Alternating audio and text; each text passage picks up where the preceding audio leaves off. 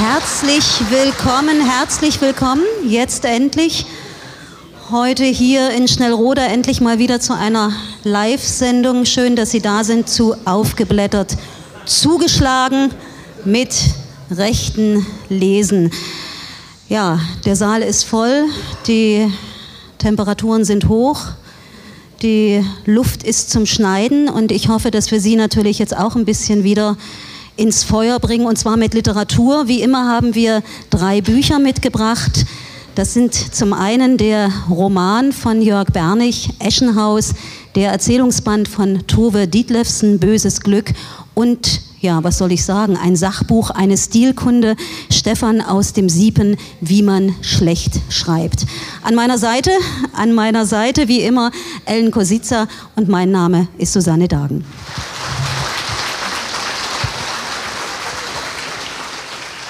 Dankeschön und Dankeschön, Susanne. In unserer Mitte begrüßen wir heute Volker Mohr. Volker Mohr ist gelernter, studierter Architekt, Verleger, langjähriger Verleger, Autor, Schriftsteller.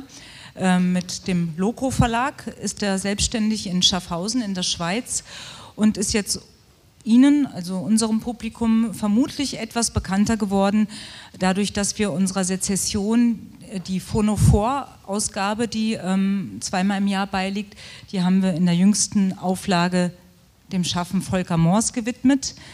Außerdem ist äh, eins unserer Bestseller im Bereich Kaplaken ist auch von Volker Mohr. Ich kenne das Herausgabejahr nicht, aber es ist schon sicherlich über zehn Jahre her. Der Verlust des Ortes. Das ist ein, ein von uns bestverkauftes Kaplaken. Herzlich willkommen, Volker Mohr in unserer Mitte.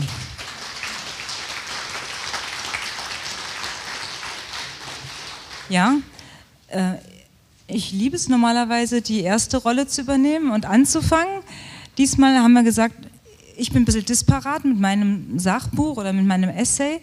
Ähm, deshalb lasse ich mich lieber einrahmen und ich übergebe unserem Gast, Volker Mohr, zunächst das Wort. Er wird sein, seine Erzählung Böses Glück von Tove Ditlevsen vorstellen auf fünf, sechs Minuten und dann werden wir darüber ins Gespräch kommen. Ja, das Buch von Tove Ditlevsen Böses Glück ist der Titel. Es sind Erzählungen oder Stories, wie es der Verlag nennt. Äh, zuerst etwas über die Autorin. Tove Ditlevsen ist Dänin, sie ist in Kopenhagen geboren, 1917 und ist auch in Kopenhagen wieder gestorben, 1977.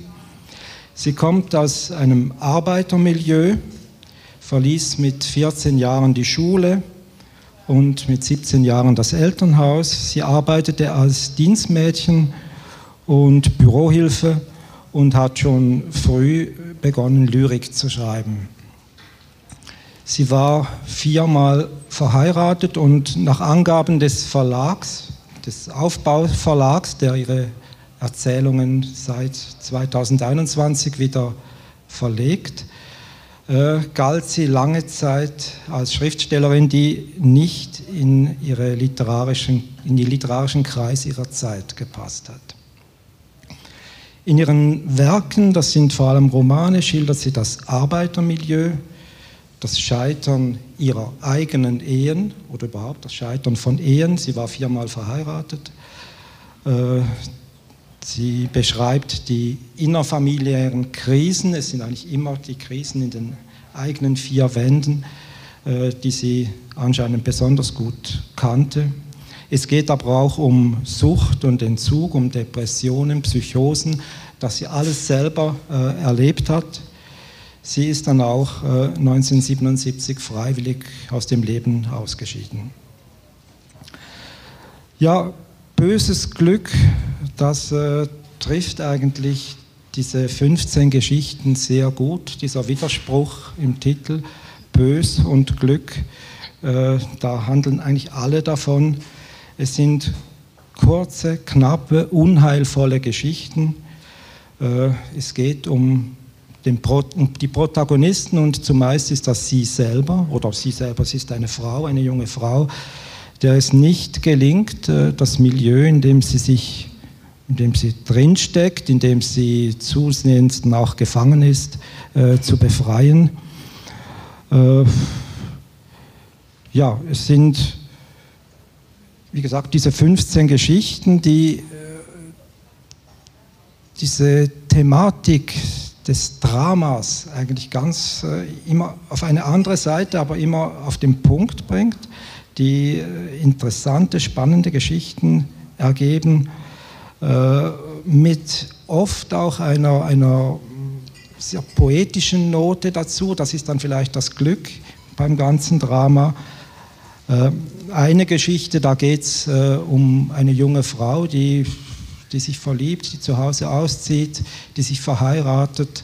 Äh, der Mann, den sie geheiratet hat, der interessiert sich so sehr für sie, obwohl er irgendwo in einem Fabrikationsbetrieb arbeitet, dass er sich selber für Gedichte äh, begeistert oder interessiert zumindest, so wie seine Frau eben auch. Doch das hält natürlich nicht lange, bald geht er davon wieder weg. die Frau gerät in, in, in, die Einsamkeit, sie versteht sich nicht mehr mit ihrem Mann. Sie sucht ihr Glück bei einem Regenschirm, den sie sich zulegt, den sie sich schon lange gewünscht hat. Das, den legt sie sich dann zu. Und äh, wenn es, als es dann weiter eskaliert in dieser Beziehung, äh, zerstört der Mann diesen Regenschirm. Es tut ihm dann auch schnell wieder leid und, und er sagt, er kaufe ihr einen neuen Regenschirm. Aber mit dem Zerstören dieses Regenschirms ist dann eigentlich das ganze Glück zerbrochen. Das Böse ist dann da in diesem Glück. Und äh, das ist auch nicht mehr wieder zu retten. Und so sind eigentlich alle diese Geschichten. Es ist dieses versteckte Drama, das immer offensichtlicher wird und äh, an dem dann eigentlich vieles zerbricht. Ja, das Zerbrechen ist, glaube ich, ein ganz wichtiger Punkt in diesem Buch. Also böses Glück ist eben vor allen Dingen gefährdetes Glück. Und damit zeigt äh, die Autorin eben wirklich die Verletzlichkeit äh, des Lebens, also diese Kipppunkte, die eigentlich in Beziehungen äh, immer wieder passieren können, an denen und an dessen Ende dann Katastrophen oder manchmal eben auch geradezu Befreiungsschläge stehen. Ich glaube, es ist wichtig zu sagen, dass diese Erzählungen die mir, sage ich mal, in der Lektüre durchaus die eine oder andere Sternschnuppe äh, beschert hat. Es gab auch eine Sternstunde, dann komme ich vielleicht noch mal dazu. Aber diese Sternschnuppen, die resultieren weniger aus einer Sentimentalität, von der ich glaubte, dass die vorwiegend getragen wird, sondern es ist ein sehr lakonischer Stil. Es ist wirklich so, dass wir eine Erzählweise haben, vornehmlich von, von Andeutungen, aber doch in einer doch recht großen Bildhaftigkeit und also eine Stimmung äh, versteht sie durchaus äh, zu übertragen, obgleich die Stimmung nicht unbedingt eine Stimmhaftigkeit des Schönen ist. Ja, ich, wie gesagt, es gibt Sternschnuppen in diesem Band äh, und jetzt möchte ich aber erstmal an, an Ellen äh, geben, wie sie das vielleicht einschätzt und dann würde ich vielleicht meine Sternstunde auch nochmal mit anbringen. Bin gespannt. Also ich koche hier. Ich fand es schon fast, äh, Entschuldigung, leichte Realsatire, wie einfühlsam Sie diese Geschichte mit dem Regenschirmfetisch äh, äh, beschrieben haben. Das ist für mich sehr vielsagend in diesem Buch, dass diese Frauenfiguren Erstens, kennst du eine, kennst du alle von diesen Geschichten? Alles ist immer hochproblematisch. Die Männer sind schuld. Die Frauen äh, geben sich Mühe, werden aber nicht verstanden. Es gibt keine Ambivalenz. Die Männer sind seelenlos, gemein. Sie sind sogar Hasser zum großen Teil. Sie verbieten der Frau, Gefühle zu haben. Sie verbieten ihr, erwerbstätig zu sein. Also es ist so die ganze Leier. Und Tove Ditlevsen ist ja ein Star des Leitfeuilletons von heute da bin ich natürlich schon immer skeptisch. Also ähm, es fällt für mich so in die Richtung Marie-Louise Fleißer, Irmgard Keun, also die emanzipierte Frau, die jetzt leidend ihre Stimme erhebt. Ähm, dabei gibt es unter diesen, wie sagt man, ja, Frauen des frühen 20. Jahrhunderts gibt es großartige Entdeckungen. Also ich mag Unika Zürn, ich mag Sylvia Plath, Marie Ebner-Eschenbach natürlich noch früher. Es gibt großartige Frauen. Tove Ditlevsen. Also ich bin, sind, ist es mein Stapel? Nee, das ist ihr Stapel. Ähm, ich habe das gelesen und mir war sofort klar, dass ich es den Kindern gebe, um es bei Momox zu verkaufen, weil es ja eine Neu, äh, Neuerscheinung ist, ähm, schlägt man da noch ein bisschen was raus, aber kann man vielleicht nicht sehen. Ich habe es auf unser Sommermobiliar gelegt und es hat geharzt. Deshalb kann ich es nicht mehr verkaufen. Also ähm, mich hat es an eine Freundin erinnert, die ich früher hatte, die hatte immer Probleme. Die Nachbarn waren scheiße, der Mann hat nur alles verbockt, dann die Verkäuferin im Supermarkt, die guckt die immer so komisch an. Und so zieht sich durchs Leben. Und ich habe ganz spät bei dieser Freundin erst gemerkt, dass das Toxische in ihr selbst liegt. Und für mich ist Tove Ditlevsen ähm, für mich war es äh, toxische Lektüre. Ellen, Ellen jetzt, jetzt komme ich zu meiner, jetzt komme ich zu jetzt, meiner Sternstunde. Sternstunde. Also so möchte ich das natürlich nicht stehen lassen. Äh, vor allen Dingen muss ich wahrscheinlich an dieser Stelle nochmal sagen, obwohl Sie sicherlich alle vorhin gut zugehört haben und wissen, dass äh, Tove Dietlefsen 1976 äh, sich das Leben genommen hat. Also diese Erzählungen sind aus dem Beginn der 50er bzw. aus den 60er Jahren. Also ich glaube, in diesem zeitlichen Kontext darf man sie ruhig auch lesen. Und ich glaube dennoch, da würde ich dir widersprechen, dass sie in sich eine gewisse literarische Qualität haben. Also das würde ich gern jetzt hier nochmal so stehen lassen. Und wenn ich davon spreche, dass die aus den 50er bzw. 60er Jahren sind und du davon sprichst, was richtig ist, dass sie mittlerweile der Liebling des Feuilleton ist, wir sind im Jahr 2023, gut, da kann sich jeder seine eigenen Gedanken machen, was hier eigentlich passiert ist und was als Grundaussage augenscheinlich zu stehen hat. Jetzt komme ich zu meiner Sternstunde und ich möchte Ihnen gerne äh, sozusagen beispringen, Herr Mohr. Du hast davon gesprochen, dass die Männer immer die Bösen sind. Das, das ist so, sagt die Dame aus der ersten Reihe. Naja, wir bleiben mal jetzt hier bei der Literatur. Ähm, meine Sternstunde ist die Erzählung Das Messer. Das Messer. Und ich zitiere kurz aus dem Messer. Der Junge hatte das Fahrtenmesser zu Weihnachten bekommen und seither erkundigte sich der Vater in regelmäßigen Abständen danach. Dass er sich in regelmäßigen Abständen danach erkundigt, dem liegt natürlich in gewisser Art und Weise auch eine Drohung zugrunde, aber eben auch eine Hilflosigkeit. Auf der einen Seite ist es ein Messer, es ist ein Fahrtenmesser, äh, was er selber von seinem Vater geschenkt bekommen hat und was er seinem Sohn, und zwar zum sechsten Geburtstag, übereignet hat. Aber man möchte fast sagen, eben nicht mit der Freigiebigkeit eines wahren Geschenks, sondern eher vielleicht aus einem erzieherischen Impetus heraus. Und was bei diesem Mann mitschwingt, und das muss ich sagen, das ist etwas, was durchaus eben auch in der Literatur einen gewissen Mitleidsfaktor hat und eben aus dem realen Leben herkommt. Er beneidet seine Frau, die eben als Mutter eine natürliche, feste Bande zu dem Kind hat. Und er geht auf Arbeit und schwört sich, wenn dieser Junge dieses Messer nicht wiederfindet, dann wird er endlich von dem Sohn zum Mann und zum Patriarchen in dieser Dreierkonstellation. Problem, und jetzt werde ich mal sagen, wie die Geschichte ausgeht, ist folgendes. Das Messer findet sich und der Befreiungsschlag für den Mann bleibt aus. Eine Sternstunde für mich in einem Buch, wo es immer, fast immer auf die, um, die, um die armen Frauen und die bösen Männer geht, geht. Also ganz so einfach würde ich sagen, Ellen ist es dann nicht. Ich überlasse gleich Ihnen das Schlusswort zu, zu diesem Abschnitt, also zu Ihrem Buch ich möchte sagen, mich hat es nicht gelangweilt. Also die Geschichten haben mich nicht gelangweilt. Das nicht. Aber ich musste immer an äh, unseren Autor Roger Devlin denken, äh, der dieses Buch geschrieben hat, Sex, Macht, Utopie. Eins der sehr, sehr guten Bücher aus unserem Verlag, wie ich finde.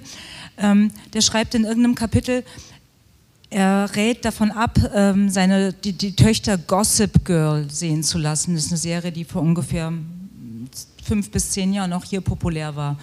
Einfach weil sie unterschwellig eine miserable und eine schlechte und eine ungute Stimmung verursacht unter jungen Frauen. Und das ist für mich das, wozu dieses Buch führt. Es ist unterhaltsam zum Teil. Auch die Messergeschichte hat mir gut gefallen und ich bin nicht gerade eingeschlafen bei den Geschichten. Aber diese Stimmung, diese Stimmung, in die man einfach eingeschwungen wird, ich will es nicht nochmal sagen, aber ich sage es nochmal, toxisch. Aber jetzt darf der Herr Mohr noch ja, also es mag, ja, ich muss mich nicht verteidigen, aber es, es stimmt natürlich, dass das Feuilleton diese Geschichten heute feiert. Aber das Feuilleton sagt auch, dass die, das Feuilleton sagt es und nie, eigentlich nicht die Autorin, dass die patriarchale Welt, die patriarchale Struktur schuld an allem ist.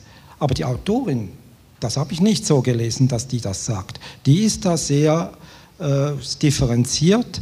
Äh, sie ist nicht äh, einfach schuldzuweisend, sondern beschreibt einfach die, die, äh, die Geschehnisse und bisweilen sucht sie natürlich auch, also die Person, die dann der Hauptperson ist, die Schuld bei sich selber, das schon auch. Also ich, ich habe das nicht so gelesen, dass da einfach immer die Männer schuld sind, auch wenn das das Feuter heute sagt. Vielleicht könnte man noch anfügen, mich hat es eher an, an ein übergeordnetes Thema erinnert. Als nach dem Zweiten Weltkrieg hat der äh, Religionsphilosoph Romano Guardini den, äh, die Aussage gemacht, wenn der Mensch an die Industrie verkauft werden soll, dann muss er isoliert werden. Und diese Aussage, die lese ich da drin, dass die Leute alle isoliert sind. Und zwar nicht nur die Frauen, auch die Männer sind hier isoliert und finden nicht mehr aus ihrem Zusammenhang heraus. Und das gibt dann ja, ganz böse Konstellationen in diesem bösen Glück. Ich darf weitermachen. Ich habe schon gesagt, ein bisschen disparat, wenn ich hier zwei äh, belletristische Stücke, äh, von, von, denen umrahmt bin. Ich habe ein Sachbuch, was auch noch sehr nüchtern und trocken ausschaut, von dem seriösen zu Klampe Verlag. Stefan aus dem Sieben, wie man schlecht schreibt. Die Kunst des stilistischen Missgriffs. Aber es ist, es ist mitnichten ein trockenes, nüchternes Buch. Für mich war es ein Kracher und ein Lacher. Also ich habe äh, ein großes, sowieso ein großes Vergnügen an Stilfibeln und all unseren äh, Schreibern der Sezession empfehle ich immer, lest bitte Wolf Schneider. Wolf Schneider ist jetzt schon gestorben, ich glaube mit 100 Jahren. Seine Bücher hat er vielleicht vor 20, 30 Jahren geschrieben. Das ist Deutsch für Profis und Deutsch für Kenner. Dort lernt man so das ABC des gesunden, verständlichen journalistischen Schreibens. Also man steigt nie ein mit einem Satz, der fünf Kommata enthält. Man, man muss keine Fremdwörter benutzen, wenn es sehr, sehr gute deutsche Wörter dazu gibt und so weiter und so fort. Also das ist, ich, ich, ich liebe sowas und ich, ich, ich begeistere mich einfach auch an, an schönem Stil. Dann gab es jetzt vor zwei Jahren das Buch, wir haben es glaube ich in der Sezession nicht rezipiert, von Michael Marr, das ist der Sohn von Paul Marr, den man vielleicht kennt als äh, das Sams. Autor, ähm, die Schlange im Wolfspelz. Das war auch so eine Stilkunde. Ähm, der hat auch herausgehoben, wie schreibt man gut, wie schreibt man schlecht, woran erkennt man guten und schlechten Stil. Also für jemanden, der gern liest und noch dazu gern schreibt, ach, das ist für mich eine, eine so erheiternde Lektüre und war es eben auch dieser Stefan aus dem Sieben, weil er auch nicht mit erhobenem Zeigefinger schreibt, sondern lustig, lustig aufspießt. Ähm, ja, wir haben 19 Kapitel. Äh, die Überschriften sind sprechend. Ich kann mal vier, fünf nennen. Zum Beispiel der schlechte Anfang, Fremdwörter, Vulgärwörter, die schlechte Sexschilderung, der schlechte Vergleich. Um nur mal in den Ton des Buches einzuführen und mit einem Beispiel von Klaus Mann anzufangen. Klaus Mann sicherlich kein, äh, kein ganz großartiger Schriftsteller, leistet sich im Roman Treffpunkt im Unendlichen ein peinliches Versehen. Der Held des Buches wohnt in einem Berliner Hotel und die Nummer seines Zimmers gibt Klaus Mann mal mit elf, mal mit zwölf an. Also klassischer äh, Korrektoratsfehler ist dem Korrektor einfach durchgerutscht und dem Autor natürlich zuvor auch. Ähm, Hermann Hesse rezensierte dieses Werk und war überhaupt nicht bereit, diesen Lapsus, also die Verwechslung von Zimmer 11, Zimmer 12, auf humorvolle Art zu nehmen.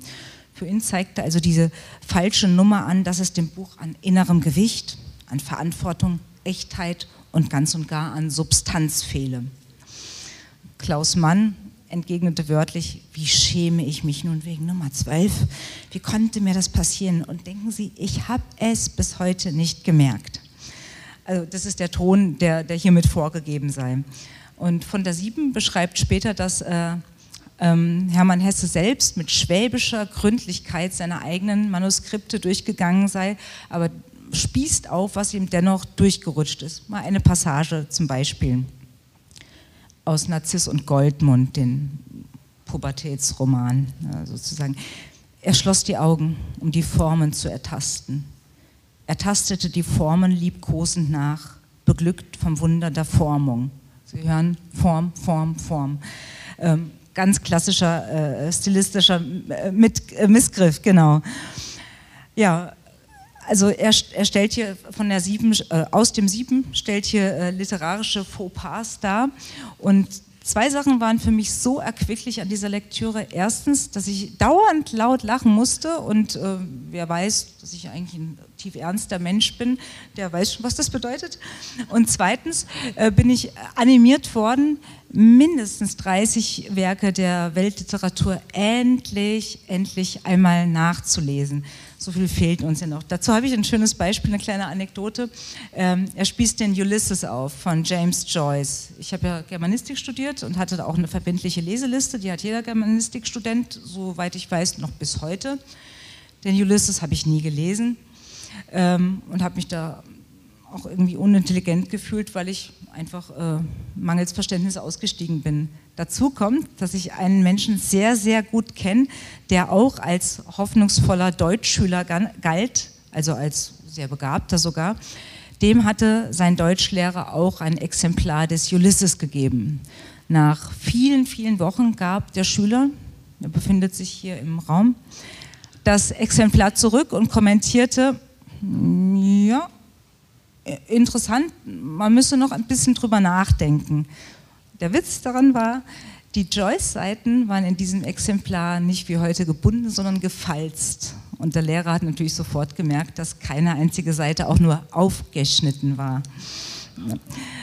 Sieben äh, zu unserer Erheiterung zitiert James Joyce Ulysses, ganz kurz nur, sechs Sätze. Ich versuche mal langsam zu lesen. Die Handschrift aller Dinge bin ich hier zu lesen Seeleich, Seetang, nahende Flut, den rostigen Stiefel dort, trotz Grün, Blau, Silber und Rost, Grenzen des Diaphanen, doch in Körpern. Dann ward er ihrer körperlich gewahr, noch vor ihrer... Ge Schlafen Sie gerade ein?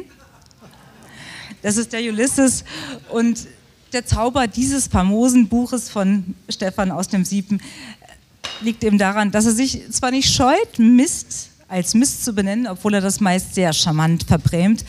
Aber dass er Sachen, die in normativer äh, Sicht aufstoßen, durchaus verteidigt. Und jetzt will ich noch eins, bevor ihr zu Wort kommt. Ich weiß nicht, wie spät sind wir? Was sagt die Regie? Ja, äh, ein Beispiel noch: Goethe.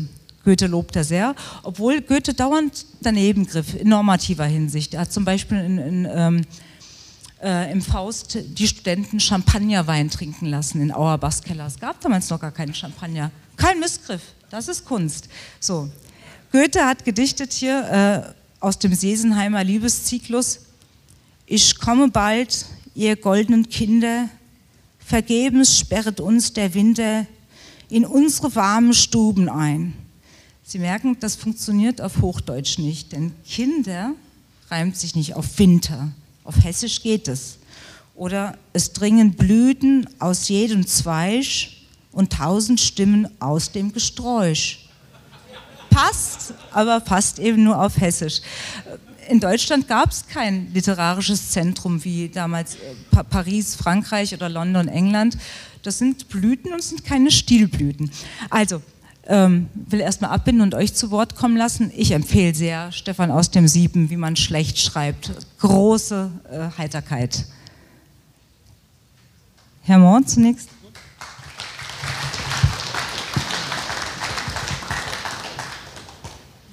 Ja, ich kann dem eigentlich nur beipflichten. Das ist äh, eine sehr unterhaltsame, unterhaltende Lektüre. Als Schweizer muss ich natürlich äh, den Passus über Gottfried Keller aufnehmen. Es geht da um den weitschweifenden Anfang. Und äh, er zitiert da das, den Anfang des Romans Der grüne Heinrich von Gottfried Keller, einer der bekanntesten Schweizer Autoren des 19. Jahrhunderts. Und Keller beschreibt da äh, wie er auf dem Zürichsee äh, mit dem Schiff fährt. Er steigt in Rapperswil ins Schiff und dann beschreibt er diese Fahrt auf dem See, schreibt, was er da alles sieht, fährt an einer Halbinsel vorbei, schaut ins Wasser, schaut zurück ins Gebirge und was weiß ich alles. Und äh, von den siebten schreibt dann, nachdem er das, diesen weitschweifigen äh, Anfang äh, zitiert hat, so beginnt der grüne Heinrich und es könnte auch ein literarischer, als auch ein, so könnte auch ein literarischer Reiseführer beginnen. Dem Leser wird empfohlen, von Zürich aus eine Fahrt über den See zu machen. So, äh, das ist ja alles richtig und schön, nur äh, dem Leser wird nicht empfohlen, eine Re Reise von Zürich aus über den See zu machen, sondern von Rapperswil nach Zürich. Also da hat auch dem Autor der Lektor gefehlt. Oh, das ist gut. Das ist gut, dass Sie so ein bisschen in die Richtung gehen, Herr Mohr. Denn ich würde auch gerne ein bisschen äh, Sand ins fröhliche Getriebe streuen. Also mich erinnert dieser Band durchaus auch äh, in der Umschlagsgestaltung, vielleicht erinnert sich der eine oder andere, an diese erfolgreichen britischen Bände von Ben Schott Schotts Sammelsurium ist im Jahr, ich glaube 2004 erschienen, hat sich monatelang auf den Bestsellerlisten in Deutschland gehalten und äh, das war weniger ein Lexikon und auch kein Almanach. Die Faszination dieser Bände entwickelte sich mehr aus der Gewichtung und aus der Auswahl, also durchaus auch aus der Auswahl der vollkommen nutzlosen Fakten, aus Listen und Kuriositäten. Sieben das gebe ich zu, macht das natürlich stilistisch alles viel geschickter, schickter, aber er setzt natürlich in allererster Linie darauf, dass äh, der vermeintlich dümmere Leser sich freut, äh, den Großklugen einmal zu entzaubern. Und dennoch ist es natürlich, es ist ein Kanon, klar, der Literaturgeschichte, also es ist viel mehr ein Kanon als eine Stilkunde. Und du hast schon Beispiele äh, gebracht. Ich würde sogar noch das Beispiel anfügen von äh, Rolf Vollmann, die wunderbaren Falschmünzer. Herrlicher Literaturkanon, Dietrich Schwanitz natürlich, alles, was man lesen muss. Und das sollte Gut, das halte ich dem Buch zugute, natürlich in keinem der noch verbliebenen bildungsbürgerlichen Haushalte fehlen.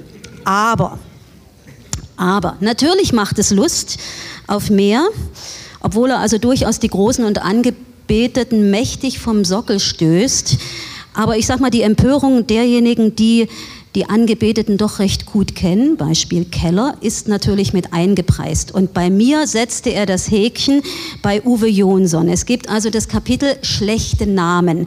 Und welchen schlechten Namen schreibt er gleich? Unter die Kapitelüberschrift Ingrid Baben der Erde. Nun oute ich mich hier als große Uwe Jonsson Verehrerin und wenn man weiß, dass Uwe Jonsson zwar in Pommern geboren, aber in Mecklenburg äh, aufgewachsen ist, ist natürlich Ingrid Baben der Erde, Baben der Erde ist Plattdeutsch und heißt so viel wie auf der Erde, also bodenständig, also verwachsen, also heimatverbunden, also mit gesundem Menschenverstand. Äh, und dieser erste Roman, äh, Ingrid Baben, der Erde, Reifeprüfung 53, ist wirklich auch als Posthum erschienen und zwar im Jahr 1984 und wer, das wäre vielleicht auch mal was fürs Literaturgespräch äh, zwischen, äh, äh, zwischen Götz und, und Lehnert. Ähm, sein ganzes Werk bezieht sich auf eine Grundidee, auf ein Grundübel, auf ein Grundthema, nämlich die Suche und die Hinwendung zur Heimat. Und da muss ich dem Herrn aus dem Sieben eben auch konstatieren, da ist er ein bisschen großmäulig, darf ich sagen, drüber hinweg gegangen. Gut, das soll jetzt vielleicht von mir so eine Art Fokussierungskenntnis sein, aber das hat mich natürlich, wie gesagt, ein bisschen gestört. Klar, geschenkt, eingepreist kann man machen, ganz gutes Buch, gehört in jeden Bücherschrank, aber richtig gern gelesen. Und dass ich so lauthals gelacht hätte, ist es mir eigentlich nicht ergangen. Ähm, ja, natürlich, also Widerspruch äh, dutzendfach, dutzendfach, was er da als misslich begreift, äh, hin und wieder äh, kommt mir auch äh, wunderbar vor aber erstens, Uwe Jonsson fand ich genial, dass er aufgespießt hat, dass er das Wort Kante so liebt, dass in seinen Romanen 127 Mal das Wort Kante vorkommt. Und von Uwe zu Uwe, man muss ihm zugute halten, dass er Uwe Tellkamp für einen Stilgott hält. Das nimmt uns doch auch ein für den Herrn aus dem Sieben. Bitte? Beim Eis, ja, ja, ist, ist ja nicht schlecht. Äh, aber diese Wiederholung, wie er die gezählt hat, wunderbar. Philip Roth hat in 27 Jahr, äh, Romanen immer wieder dieselbe Geschichte geschrieben. Älterer Professor verfällt den Verführungstricks einer jungen Frau. Es kommt zu Sex und es kommt zum Drama. 27 Mal. Aber du das weißt doch, doch Wiederholung ist ein Mittel der Veranschaulichung.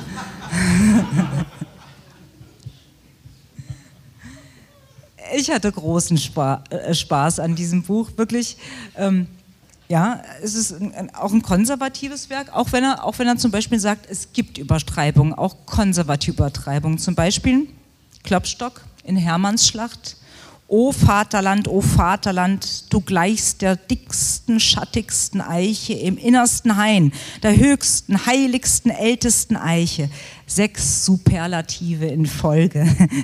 Und wenn, wenn, man, wenn man das liest und zugleich aber eine Kritik an Elfriede Jelinek äh, ähm, im, im, selben Boot hat, also ich finde, dann ist man bestens unterhalten und hat sehr, sehr viel gelernt. So ging es mir nach diesem Buch. Ich du stürzt eben gerne die Angebeteten von der Kante.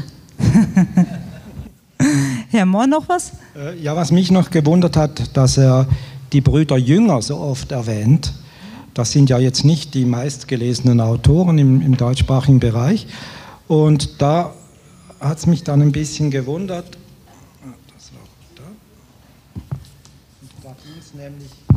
Es ging um die Überfrachtung und er zitiert da einen Tagebucheintrag von Ernst Jünger aus 70 verweht und es geht um die Überfrachtung. Jünger schreibt, äh, ich weiß nicht, ob er damit beginnt, wahrscheinlich schon, äh, der Wert wird durch die Ziffer, das Tragische durch den Unfall, das Schicksal durch die Statistik, der Held durch den Verbrecher, der Fürst durch den Bonzen, Gott durch das Gute ersetzt ich meine, das ist ein Tagebucheintrag und nicht der Beginn eines literarischen Werks. Und das finde ich jetzt absolut nicht überfrachtet. Man kann da über jede einzelne Aussage nachdenken. Also das, ich meine, vor allem weil Jünger ja als der Stilist gilt und hier in diesem Buch doch ab und zu mal vorkommt. Wenn es nicht streitbar wäre, wäre es auch nicht mehr interessant. Wir kommen, glaube ich, jetzt zu Susannes Buch, was sie mitgebracht hat. Ja, kommen wir, wenn wir schon das Thema streitbar hier äh, ganz kurz gestreift haben, mal zu einem Autoren, der mittlerweile, wir kennen ja alle die, die Phrase vom Umstrittenen, wenigstens streitbar ist. Ich habe ein Buch mitgebracht, und zwar den neuen Roman von Jörg Bernig, äh, Eschenhaus. Möchte ganz kurz ein bisschen in die Biografie reingehen, weil ich das für wichtig halte. Jörg Bernig ist 1964 in Wurzen in Sachsen geboren ist Lyriker, Essayist und Erzähler, hat in Leipzig studiert und hat viele Jahre in Schottland und in Wales zugebracht. Er hat mal viele Literaturpreise bekommen, unter anderem den Eichendorff Literaturpreis und den Andreas Gryphius Förderpreis, aber auch, und jetzt wird es wichtig, den Förderpreis zum Lessing-Preis des Freistaates Sachsen, in dessen Tradition er 2016 die Kamenzer Rede unter dem Titel Sapere Aude habe Mut hielt, die, so glaube ich, äh, ja, eine der ersten klaren Meinungsäußerungen eines bis dato eher unauffälligen, weil literarischen Autoren und Intellektuellen zum politisch-medialen Komplex hinsichtlich einer Migrationskrise, die er schon damals als einen Kampf der Kulturen darstellte. Auch deshalb ist es mir wichtig, diesen Autor, dem also in dem Jahr 2016 und dann noch einmal 2020, nachdem er zum Kulturamtsleiter der Stadt, seiner Heimatstadt Radebeul gewählt und auf Druck einer wahrscheinlich breiten Zivilgesellschaft, die Wahl rückgängig gemacht wurde, die man also jedwede Qualifikation und Sinnlichkeit, Sensibilität als Künstler absprach, hier möchte ich ihn noch einmal in den Fokus rücken. Denn ich glaube, er ist für mich zumindest und vielleicht für den einen oder anderen von Ihnen auch durchaus Vorbild, und zwar im Sinne einer wirklich geradezu unverrückbaren Standhaftigkeit in seiner konsequenten Kunstausübung, die ihn ohne Verbitterung den Roman Eschenhaus hat schreiben lassen. Und ich möchte natürlich nicht verhehlen, man bemerkt schon auch in diesem Roman die erlittenen Verletzungen, der Künstler ist, das wissen wir alle, eben auch ein inhärentes Wesen. Also in Eschenhaus, ein Roman mit 400 Seiten. Dieses Buch, dieser Roman, dieser Prosatext, dieses Stück Literatur ist bis dato der umfangreichste Roman von Jörg Bernig, spannt einen zeitlichen Bogen von den 70er Jahren der DDR bis in unsere Tage, also in das schönste Deutschland. Sie kennen das. Also von einer Diktatur, wie es der Unrechtsstaat DDR war, hinein in die Wendezeiten mit ihren Überformungen durch einen bundesrepublikanischen Impetus und nun von der nächsten, geradezu dystopischen Diktatur erzählt, in dem es das Deutschland, wie wir es noch kennen und noch erkennen, nicht mehr gibt. Erzählt wird von der Künstlerin Anna, die dem modernen Menschen gleicht. Und zwar ist sie bindungslos, wenig heimatverbunden und ohne familiäre Beziehungen. Sie lebt und arbeitet von überall her. Ihre Kunst kann sie überall ausüben. Sie erbt ein Haus an der walisischen Küste von einem Unbekannten. Und erst dort, in diesem Haus, dort in der wirklichen Fremde, in einem fremden Haus, in einer ihr bis dato fremden Landschaft von einem fremden Mann, gelingt es ihr einmal Nähe herzustellen, endlich eine Freundschaft zu knüpfen und eine Liebe zuzulassen, also hier endlich mal Heimat zu finden, obgleich sie endlich auch bereit ist, ihre eigene, eigene Heimat zu verlassen. Verlassen zu können, denn dieses Deutschland, was wir in diesem Buch erlesen können, ist aufgeteilt mittlerweile in Distrikte und gefällt sich in einer neuen Religion der einzig wahren Utrelia. Sie lebt und arbeitet also auf dieser Insel, die sich, und das ist der weitere Strang in diesem 400-Seiten-Roman, eben auch geologisch vom Kontinent entfernt und nicht von ungefähr findet sie in der Bibliothek von Norman Argent und so ist der Name von diesem fremden Mann also der einstige Eigentümer des Hauses, einen Band zu Alfred Wegener und dessen Studien und Schriften zum Thema Kontinentalverschiebungen. Also wie gesagt, eine Metapher, ein Sinnbild in diesem Roman für die Drift, das Wegtreiben von alten Wahrheiten und bis dato bestehenden Verlässlichkeiten. Norman Argent, dieser Erbe oder derjenige, der ihr das Haus vererbt, kam in den 70er Jahren als linker Gaststudent nach Leipzig in die DDR, das alles gab es wohl, und verliebt sich in Heidi, in die Mutter von Anna. Wunderbar finde ich sind also wirklich die Schilderungen vor allen Dingen der sommerlichen Feste des oppositionellen Freundeskreises, äh, auf dem Land. Das ist ein Rückzug geradezu aus dem Realsozialismus in die Freiheit des vermeintlich einfachen Lebens der vermeintlich einfachen Leute. Und da ist Bernig also wieder so, wie wir ihn kennen, als Lyriker ein geradezu beschwörender Landschaftsmaler. Anna Endes, das darf ich Ihnen versichern, wird später geboren und ist nicht die Tochter von Norman Argent. Also so viel Kitsch hätte dann, äh, glaube ich, Bernigs Roman entweiht.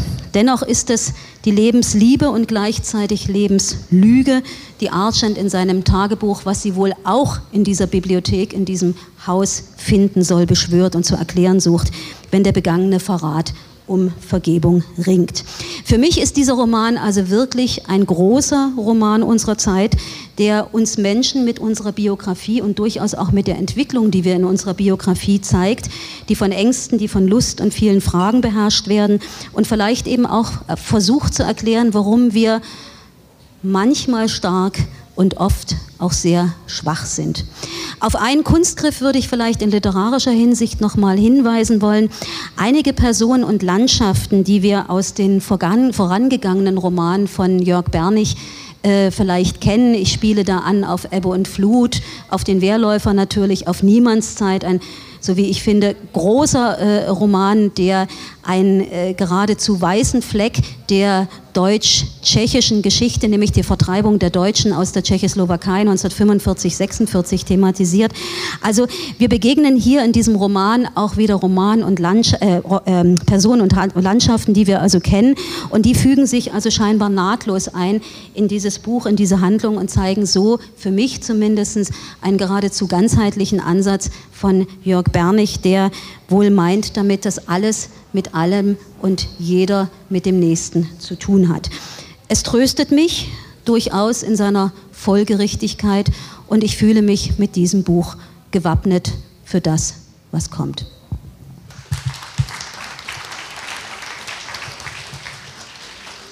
Ja, Susanne, bei mir ist es so, dass jemand, der sich das Leben genommen hat, der verdient ähm, mein Mitleid und, und mein Gebet, aber kriegt keine Punkte auf der literarischen äh, Skala. Genauso ist es bei Leuten, die ähm, politisch sich mutig äußern und sich tapfer verhalten. Wenn ich es nicht mag, mag ich es nicht. Und hier war es durchaus so der Fall. Das ist ein ganz klassisches Frauenbuch, wogegen nichts zu sagen ist. Ich bin eine Frau. Ähm, aber ausgestiegen bin ich recht am Anfang, als Anna, die Erbin, überhaupt schon die Konstellation Frau erbt Haus aus unbekannten Gründen das ist Folge Nummer 476. Ja, also es ist wirklich ein sehr konventioneller Stoff, äh, wo es dann anfängt, Anna spricht mit dem Haus. Guten Tag, ich bin die Anna. Ich habe dich, liebes Haus, geerbt und euch alle mit. Sie schaute zu den Stühlen, dem Sessel, zu all den Dingen. Ihr versteht mich hoffentlich. Ich meine, wenn ich Deutsch spreche. Es gibt sogar Ausrufe, die hier mit Ausrufezeichen, Fragezeichen enden. Das nun alles soll ihr gehören. Sie war die Eigentümerin eines Hauses am Meer. Also, ich steige da aus. Also, ich habe es auch wieder wie Tove Ditlevsen nicht gelangweilt gelesen, aber ich habe es so gelesen, wie ich, ja, ich lese auch wahnsinnig gern die Bunte und die Gala. Ähm, weil es für mich so, ah, es hat, es, es, hat so, es hat sowas, ja. Ah, jetzt guck nicht so böse, ja. Du kannst gleich noch was sagen, ja. Und, und noch eins muss ich nachschicken, was ich wirklich absurd fand. Das ist ja eine Utopie, die in der nächsten Zukunft äh, äh spielt.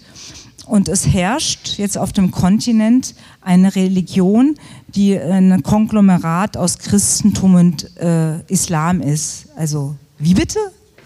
Also das ist ja wohl wirklich so überfantastisch Vollkommen unwahrscheinlich, ne? Vollkommen unwahrscheinlich. Das ist wirklich vollkommen unwahrscheinlich. Also äh, ja, ich fand es wenig subtil.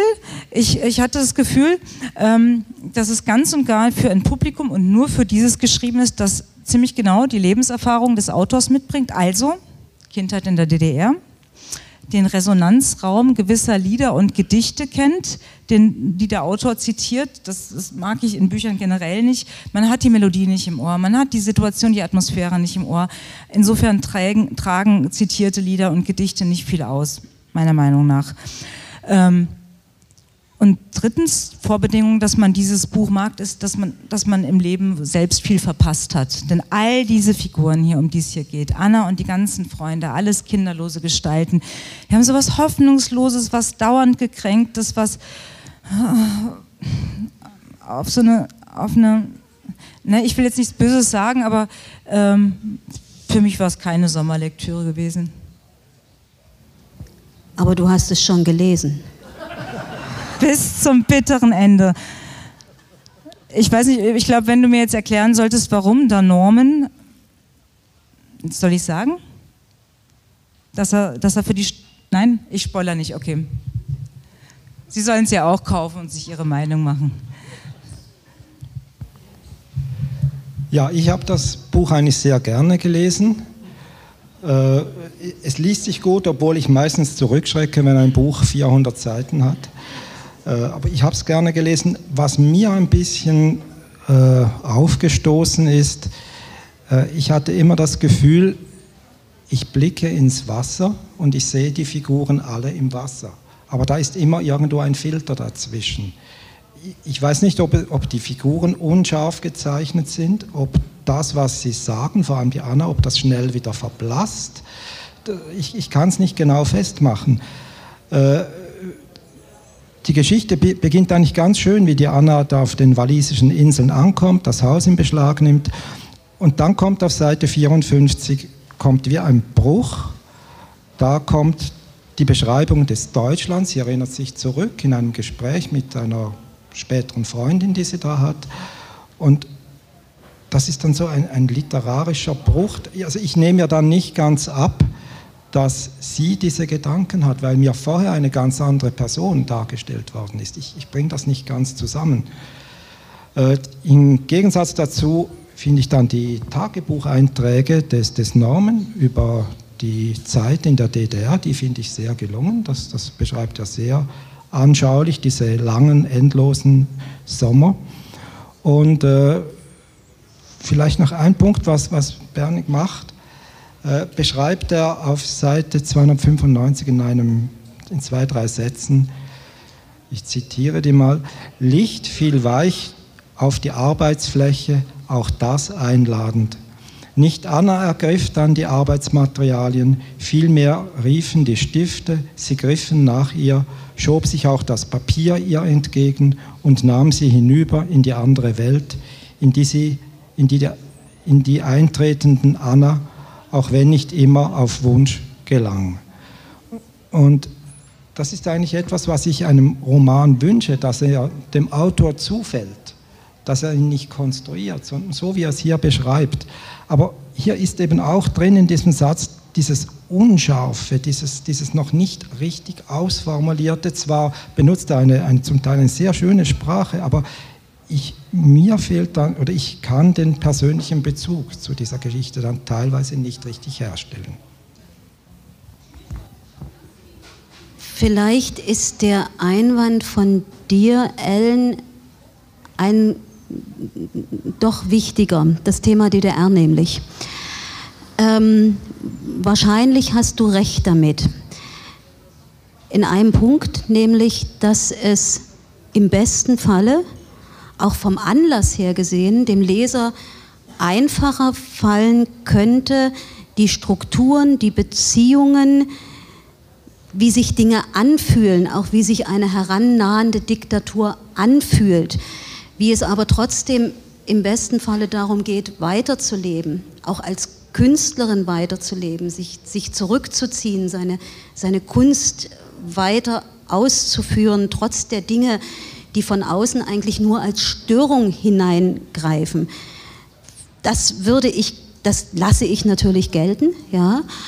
Ähm, und es ist natürlich gerade weil es, das habe ich ja schon ausgeführt, diese unterschiedlichen Ebenen hat. Natürlich ein Roman, der von vielen Seiten oder ein Text, ein literarischer Text, der von vielen Seiten angreift und natürlich auch angreifen will, sehr sinnbildlich, sehr metaphorisch. Wenn ich vorhin über die ähm, Studien zur Kontinentalverschiebung gesprochen habe, ist das natürlich auch etwas Metaphorisches, wenn sich Welt verändert, wenn sich Grenzen verschieben und nicht nur Grenzen, die zwischen Ländern sind, sondern auch natürlich Grenzen im Kopf.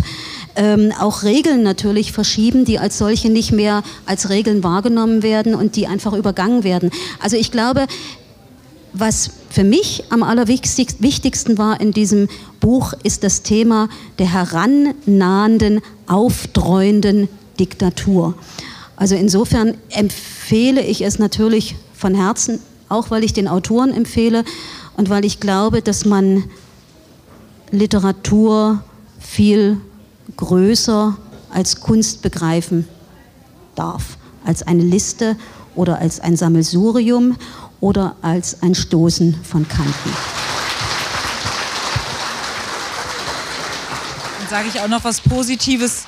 Susanne, es ist ja in deinem Verlag erschienen. Ich mag das Cover sehr gern.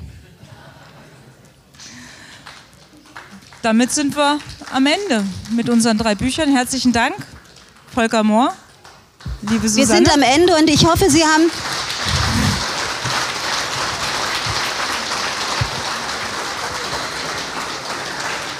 Und ich hoffe, Sie haben Lust darauf, weiter zu lesen, denn Literatur ist das, was bleibt. Danke.